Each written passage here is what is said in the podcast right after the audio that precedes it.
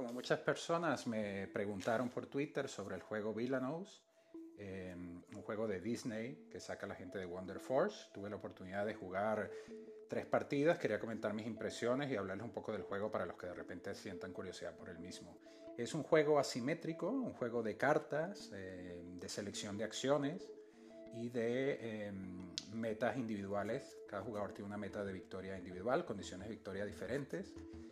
Em, es, se puede jugar desde 2 hasta 6 jugadores, aunque yo diría que mm, más de 4 jugadores sería un poco complejo seguirle, seguirle un poco la pista al resto de jugadores porque hay que estar muy muy pendiente. No es un juego que pueda ser jugado como multi, multijugador solitario, hay que estar muy pendiente del resto de los jugadores. En este juego, cada jugador escoge entre seis de los villanos favoritos de Disney. Está Maléfica, la Reina de Corazones, está Úrsula, está el Capitán Garfio, está Jafar y el Príncipe John. Em, por supuesto, de La Bella Durmiente, de Alicia en el País de las Maravillas, de La Sirenita, de Peter Pan, de Aladdin y de Robin Hood respectivamente. Eh, una vez que seleccionamos a nuestro jugador, recibiremos dos mazos un mazo de 30 cartas, que es el mazo de villano, es, ese es el mazo que estaremos utilizando directamente nosotros. Y también recibiremos un mazo de destino, que es un mazo más pequeño de 15 cartas. Eh, al recibir este mazo nos vamos a dar cuenta rápidamente que el mazo de villanos tiene, tiene todas las acciones que este villano ejecuta, así como todos sus, sus aliados de, de villanías, todos sus eh, minions. En cambio, el mazo más pequeño, el mazo de destino, tienen los héroes de la película. Por ejemplo, en el caso de Úrsula, el mazo de, destino tendría a la sirenita, tendría a Ariel, a Eric, a Sebastián y así por el estilo.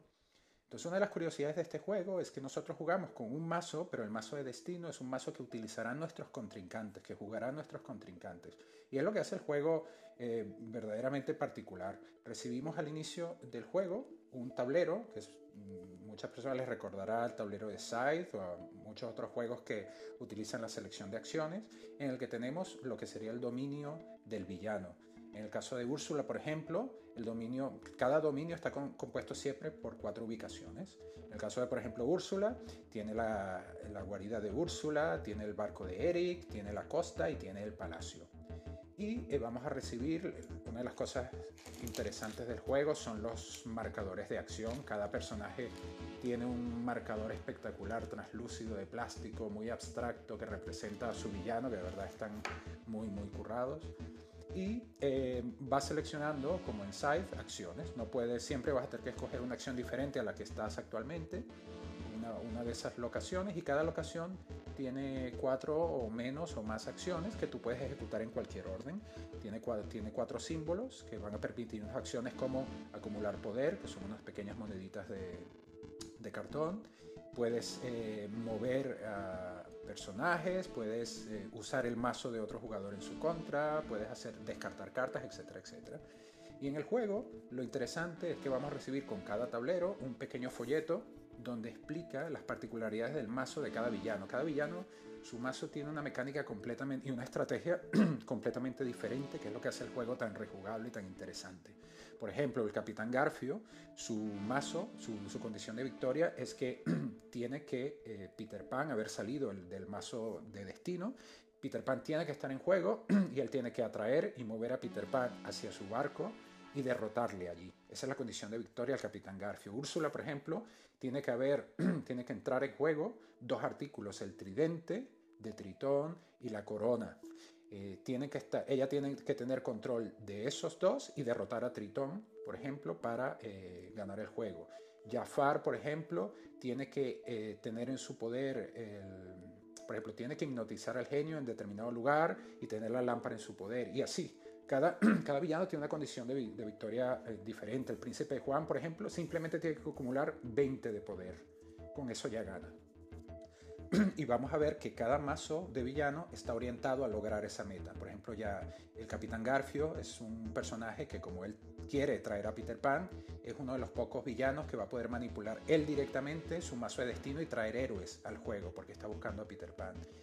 Por ejemplo, el príncipe John, como es de acumular poder, casi todas sus cartas son de acumular poder, de robar poder.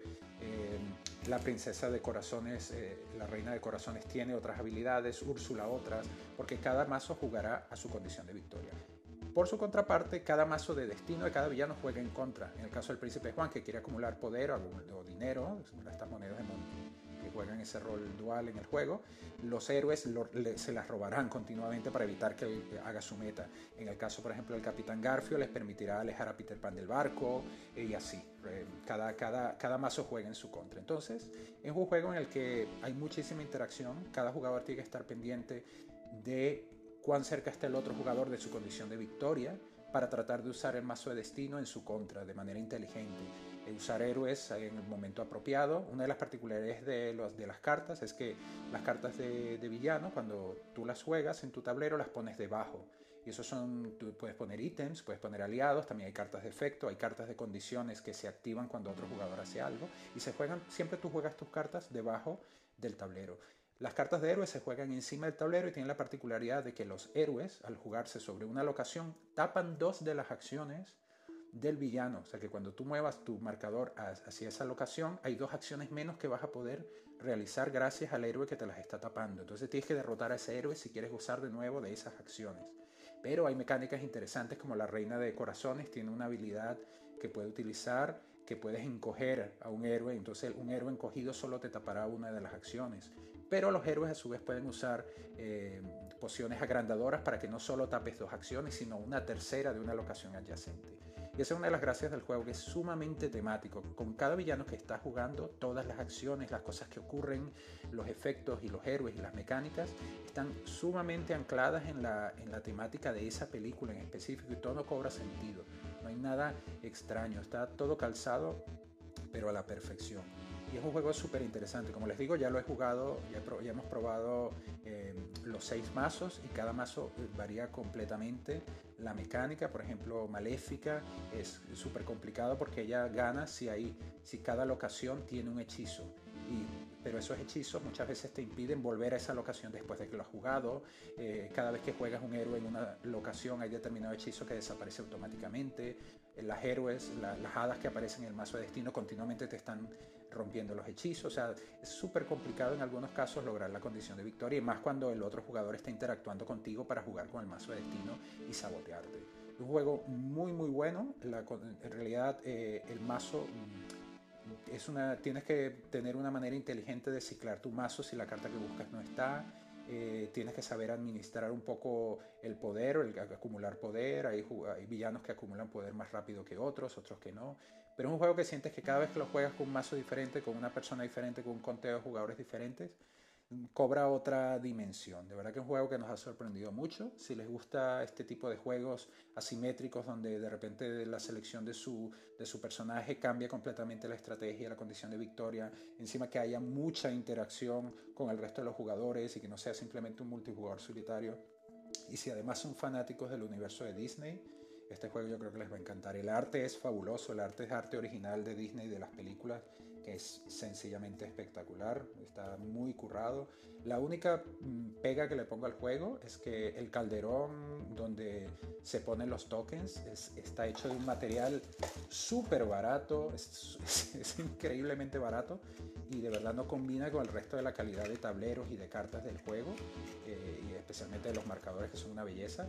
El calderón es un plástico espectacularmente barato y cutre, que de verdad ya nos vemos cambiándolo por algo impreso en 3D o algo más bonito, es lo único horrible del juego, pero en conclusión es un juego que nos ha gustado muchísimo, esperamos que lo editen al castellano pronto para que eh, mucha gente más lo pueda jugar, pero hasta el momento se queda en la ludoteca porque Villanos es un juego que nos ha sorprendido gratamente y estoy seguro que más de uno de ustedes también.